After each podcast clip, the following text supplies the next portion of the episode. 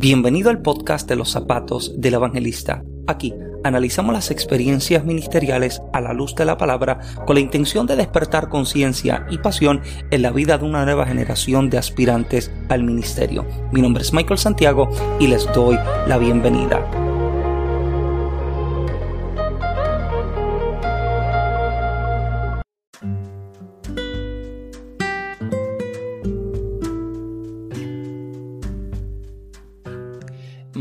Mi nombre es Michael Santiago y les doy la bienvenida nuevamente a nuestro canal. Como puede ver, tengo la voz un poquitito, bueno, como puede escuchar, la voz un poquitito bajita, ya que son las, son más de las 12 de la madrugada.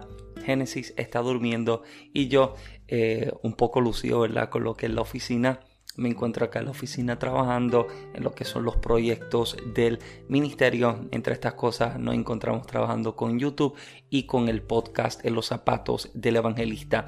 Gracias a todos los que nos han estado siguiendo, todos los que han estado apoyando y aportando al ministerio de diferentes maneras, los que nos siguen en YouTube, los que nos siguen también a través del podcast, les agradecemos. Tenemos... Eh, varias cosas preparadas y planeadas para lo que es este año 2021 y queremos serles efectivos, queremos ser efectivos, queremos serles de bendición y también queremos ser de edificación para cada una de sus vidas. Así que si me estás viendo acá en YouTube y todavía no has escuchado el podcast en alguna de las plataformas, al terminar el video puedes correr a buscar en cualquiera de las plataformas digitales como lo que es Apple Podcast, Google, Spotify, Breaker, Pocket Cast entre otros diferentes plataformas digitales donde se está escuchando este podcast en los zapatos del evangelista. Y los que están acá escuchándonos en el podcast nos pueden buscar también en YouTube en el canal de Michael en Genesis un canal donde hablamos del noviazgo del matrimonio hablamos y damos consejos para nuevos emprendedores para ministros nuevos escritores. Hay tanto material y diferentes temáticas que compartimos en el canal para hacer de bendición a nuestra generación como sabe, este tercer season que ha comenzado literalmente en este año 2021, la tercera temporada del podcast En los zapatos del evangelista, al principio comenzamos con unos... Eh, eh, con una serie, ¿verdad? Por decirlo de cierta manera, hemos comenzado con una serie, trabajamos durante cuatro semanas con lo que fue la serie Bajo Construcción o en inglés Under Construction, luego tomamos una pausa y hemos compartido diferentes temáticas, pero ya para el próximo episodio estaríamos entonces regresando nuevamente con el formato de serie. Hay dos series que ya tenemos listas que estaremos entonces compartiendo desde la próxima semana, así que si no te lo quieres perder, suscríbete a nuestro canal. Puedes suscribirte acá en YouTube o acá también en el podcast para nunca perderte ninguno de los episodios. Para este año sabemos que hay muchísimas cosas que Dios ha preparado para hacer de tanta bendición en nuestras vidas y sé que este podcast así también lo será. Bueno, en este episodio... Eh, quería tomarme un momentito para hablar específicamente acerca eh, de los predicadores que yo escucho, los predicadores que yo escucho, ¿verdad? Cada quien tiene su gusto, eh, dice que para los gustos los colores, ¿verdad que sí? Pero cada quien tiene su gusto en cuanto a la gente que escucha, la gente que lee, así que en este episodio les voy a estar hablando acerca de los predicadores que yo escucho y también de los escritores que yo leo, los escritores que leo y los predicadores que escucho. Em, me crié y crecí en un ambiente pentecostal, todavía verdad formamos parte de la iglesia pentecostal, pero cuando me convertí eh, me crié en un ambiente donde el tipo de predicador que se escuchaba era solamente el tipo de predicador que gritaba, o sea, era alguien obvio, verdad, con una manifestación bien fuerte, eran posiblemente mayormente utilizados en el área de la liberación de demonios, en palabras de ciencia, palabras proféticas pero al pasar el tiempo e ir creciendo en el Evangelio, aprendí, ¿verdad?, que no podía hacerme dependiente solamente de experiencias eh, como estas o experiencias emocionales, no podía hacerme dependiente ni de gritos, ni de brincos, ni de aplausos, tenía que hacerme dependiente de la palabra del Señor. Fue algo que aprendí, que en momentos de prueba y en momentos de dificultad, el hablar en lenguas, aunque es bueno, no me sostiene. El danzar en el Espíritu, aunque es bueno, tampoco me sostiene. La palabra profética, por mejor que la pueda escuchar de cualquier tipo de persona, de así te dice el Señor y a esto te llevo y a lo otro, por más tremenda que sea, eso tampoco me sostiene. O sea, no me sostienen las palabras de profecía que pueda seguir escuchando y recibiendo una y otra vez. No, o sea, nos hacemos dependientes de la palabra que ha salido de la boca de Dios, nos hacemos dependientes de, de la sí, dice el Señor Jesús en su momento de tentación en el desierto, dice al diablo, dice a Satanás, le dice, no solo de pan vivir al hombre, sino de toda palabra que sale de la boca de Dios. Y no, note que es tan poderoso esta declaración que Jesús hace, que aún la palabra dice que con 12 años de edad se encontraba en el templo, se encontraba compartiendo la palabra, se encontraba hablando de temas tan profundos que la gente que lo escuchaba se decía, pero, pero este no es el hijo del carpintero, ¿cómo este muchacho tiene tanto conocimiento? Y basado, ¿verdad? En esta experiencia eh, entró en mí el deseo por por conocer más la palabra del Señor, por profundizar más la palabra. Es bueno, ¿verdad? Escuchar el mensaje en el que se comparte la historia bíblica, pero qué bueno es entender que detrás de la historia bíblica hay más que Dios quiere compartir, hay una revelación en ese texto, hay una palabra rema en ese texto y en esa historia. Y, y fue entonces literalmente, o sea, fue hasta los 19 años, no, a los 18 años que eh, se me presentaron una serie de predicadores que posiblemente, vuelvo y repito, en aquellos años al, principio no los había escuchado o no los había considerado porque se me había enseñado que este, este es el tipo de predicador bueno. Y corríamos, literalmente corríamos detrás de estos predicadores que Dios usaba de esta manera y que brincaban y que corrían y que saltaban y que Dios lo usaba, o sea, no estoy diciendo que Dios no lo usaba, solamente que la experiencia del servicio se basaba o se centraba más en ese tipo de experiencia pero no había una profundidad en la palabra. Y algunos tienen, ¿verdad?, su gusto de escuchar este tipo de predicador, que posiblemente muchos de ellos hablan más de testimonios y de experiencias así, de cosas sobrenaturales, pero cuando te sientas a escucharlos y, y esperar recibir de ellos una palabra profunda bíblica, posiblemente no la encuentres, pero a los 18 años se me presentó a uno de mis predicadores favoritos al día de hoy. Ese es el pastor T.D. Jakes. Cuando yo escuché a T.D. Jakes por primera vez, yo lo escuché viviendo en el estado de Massachusetts. Uno de mis mejores amigos, recuerdo que en ese entonces tenía un no sé si lo recuerdan, el iPod, el iPod Classic, que era el iPod con la rueda bien grande, era el iPod cuadrado grande, y ahí descargaba entonces a través de la plataforma de podcast lo que eran eh, breves segmentos de 20, 20 y pico minutos eh, de los servicios de la iglesia de The Potter's House, la iglesia del pastor T.D. Jakes, del obispo T.D. Jakes en Texas, en Dallas.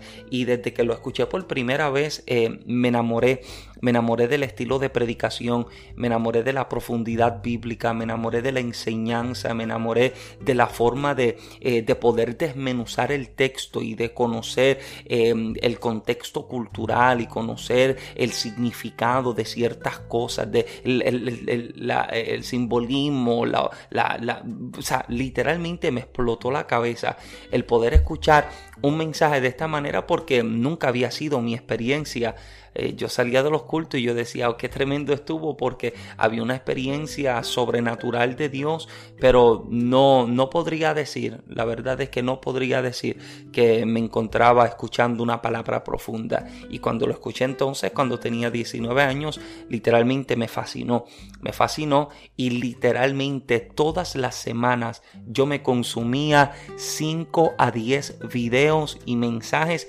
del pastor T.D. Jakes, porque desde que lo dejó descubrí y desde que conocí acerca de él, buscaba en YouTube y me sentaba, literalmente me sentaba. De hecho, era en ese entonces en el que estaba comenzando en el ministerio y me encontraba literalmente encerrado en el templo casi todos los días. Casi todos los días me encontraba encerrado en el templo.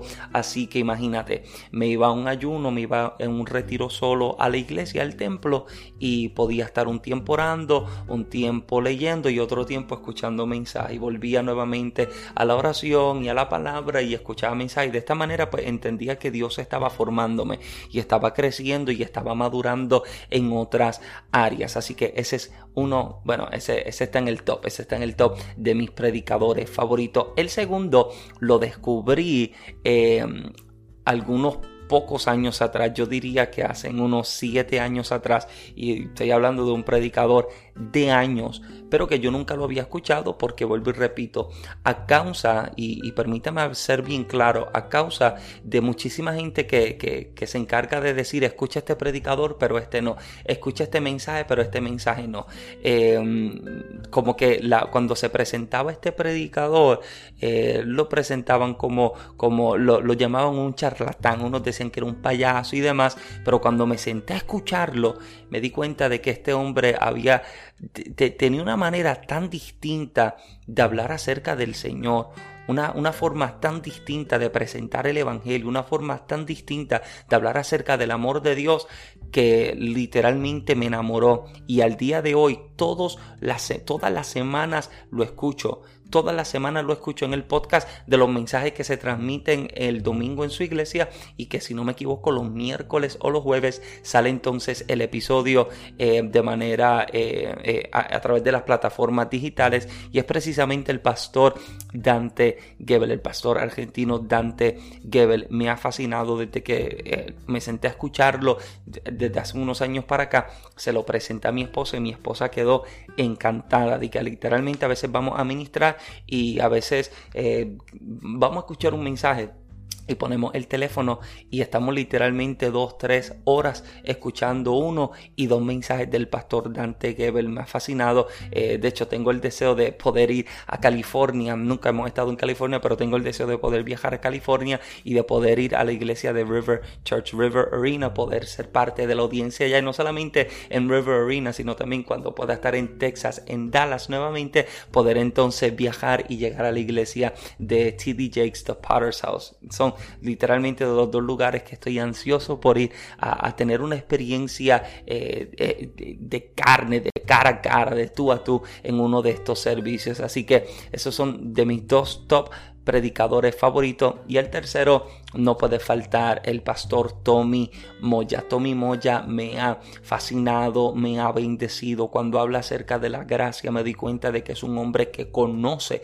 lo que es la gracia. Una cosa es hablar de la gracia a la distancia de lo que tú has conocido de otra gente de lo que posiblemente has leído. Otra cosa es conocer la gracia en carne propia, poder conocer la gracia de tú a tú. Y estos son mis tres dos predicadores. Y entonces esos son los predicadores que eh, están en mi lista de mis top tres predicadores. Eh, hay tantos otros, ¿verdad?, que se encuentran en la lista de mis predicadores favoritos, pero por lo menos lo que son estos tres predicadores que he mencionado, eh, entiendo que son de los que prácticamente escucho todos los meses o todas las semanas, que eh, sé que quizás buscando una palabra fresca, puedo correr a ello y puedo escuchar algo que sé que me ha de bendecir y edificar. En cuanto a la lectura, desde que eh, descubrí los libros del pastor eh, y escritor español José Luis Navajo.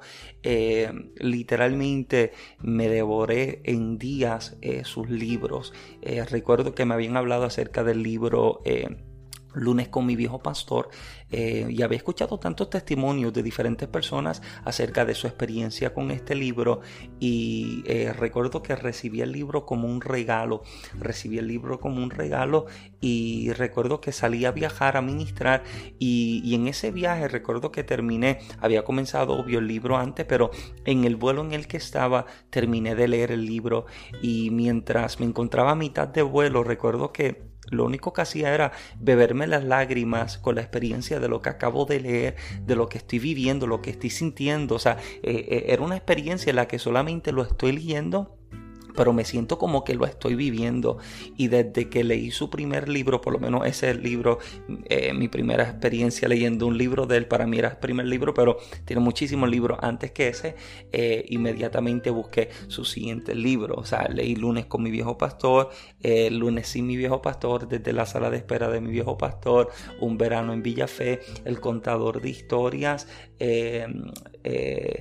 no confundas, no, ese de verdad que me fascinó. Así que eh, José, Luis José Luis Navajo es uno de mis escritores inspiracionales eh, y poetas o poéticos eh, favoritos. Adicional a él, entonces pues yo creo que si hablamos acerca del liderazgo, si hablamos acerca de personas que quieren liderar, gente que quiere crecer, John C. Maxwell literalmente se encuentra al top de la lista de escritores en cuanto a lo que el liderazgo se refiere y el crecimiento y el emprendimiento, el hombre literalmente tiene, eh, tiene, tiene un conocimiento eh, superior tiene un conocimiento superior en cuanto a lo que es el liderazgo. Y yo creo que todo aquel, ¿verdad?, que lidera, que trabaja dentro de la obra del Señor, y no solo en la obra del Señor, que trabaja en cualquier otra área, desea emprender, desea crecer.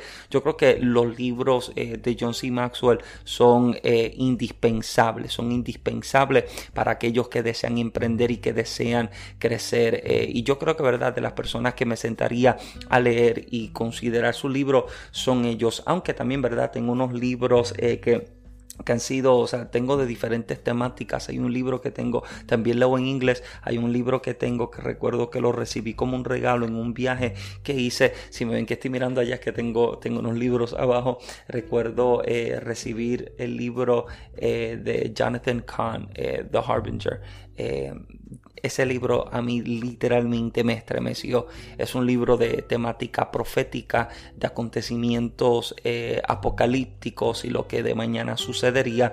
Así que ese libro es bien impactante, bien interesante. También eh, mientras me encontraba creciendo y me encontraba en este proceso, eh, aunque verdad todavía seguimos creciendo, pero me, refiero a, esos años de mi, de mi adolescencia en, el, en los que crecí en el ministerio, recuerdo leer los libros de Rebecca Brown, los libros de Él vino a traer libertad a los cautivos, eh, eh, vasijas de barro, si no me equivoco, que se llama el otro, eh, Preparémonos para la guerra, unos libros de temática espiritual un poco más fuerte, un poco más profundo, pero que también tomé mi tiempo para leerlo y para considerarlo, aunque no están en mi lista, ¿verdad?, de top eh, escritores, pero sí, cuando tengo la oportunidad de sentarme a leer, pues tengo esa experiencia de que puedo leer de diferentes escritores. Ahora mismo tengo el libro de José Luis Torres, el libro eh, etapas intermedias, eh, el final del principio, etapas intermedias, eh, que aunque lo recibí como un regalo, José, lo siento, todavía no me he podido sentar a leerlo porque literalmente estoy buscando el mejor momento en el que ya no tenga tantas, tantas distracciones con varios trabajos que tengo a la mano, así que buscando el mejor momento para a leerlo. De igual manera, el libro del pastor y doctor Luis Rodríguez, el de celo ministerial, también está en la lista de libros que estaremos por leer. Y ya por también adquirir el libro del pastor Melvin Joel de Jesús. Eh, rotos pero funcionando. Son de los libros que están en proceso. Y también me falta recibir también el libro de Mayra Leansis el libro de eh, No hay vergüenza Así que son los libros en los que pues también he tenido la bendición de poder trabajar con ellos en cuanto a la portada, cuanto al diseño, este tipo de cosas, eh, pero que poderme sentar a leer eh, sus trabajos, sus hijos literarios, para mí es una bendición, para mí literalmente es una bendición. Así que esa es mi lista eh, de top predicadores y de top escritores. Así que a los que he mencionado he dado promoción, que sí, a José Luis, que sea Melvin, que sea Mayrita y que también, verdad, que en paz descanse al doctor Luis Rodríguez. Son los libros eh, que están ahí en lista para ser considerados y ser leídos en este tiempo. También eh, ayudando en el proceso también ya de, completar su libro, el libro del pastor, uno de los libros, ¿verdad?, del pastor Leaf Espinosa, eh, que también está en este proceso. Eh, y hemos estado dando la mano un poco para que también este libro se haga una realidad y pueda entonces también lanzarse y publicarse. Así que gracias por conectarte conmigo, por ser parte de este, de este episodio un poco más casual en el que no relato experiencias ministeriales, sino que relato cuál es mi perspectiva y cuál es mi posición en cuanto a escuchar predicadores y leer libros de diferentes escritores. Así que si tienes alguna sugerencia de cuál es tu predicador favorito, déjalo acá abajo en los comentarios en YouTube y acá también en podcast no puedes dejar tu comentario de cuáles son tus predicadores y escritores favoritos, quienes recomiendas, quienes han sido de bendición a tu vida y que tú también sabes que pueden ser de bendición a la vida de tanta otra gente. Me puedes encontrar a mí en las plataformas de redes sociales de Facebook e Instagram como Michael Santiago y en YouTube acá me puedes encontrar como Michael en Genesis, el canal mío y de mi esposa. Si no te has suscrito y has llegado hasta acá, suscríbete. De hecho, eh, aprendimos que más de un 52% de las personas que ven los videos no se han suscrito todavía. Así que si eres de ese porcentaje, eh, por favor considere suscribirte. Sería de muchísima bendición y de mucha ayuda para nosotros y para el crecimiento de nuestro canal. Y de esta manera sabemos, ¿verdad? Que no estamos solamente hablando con una cámara, estamos hablando con cada uno de ustedes. Y el podcast, si no lo has escuchado y no te has suscrito, también lo puedes buscar en todas las plataformas digitales. El podcast en los zapatos del evangelista, donde relatamos experiencias ministeriales, hablamos temas importantes para ministros veteranos y también aspirantes al ministerio. Así que ha sido una bendición poderme conectar contigo una vez más. Será entonces hasta la próxima. Dios te bendiga con lo mejor. Mi nombre es Michael Santiago. Muchas bendiciones.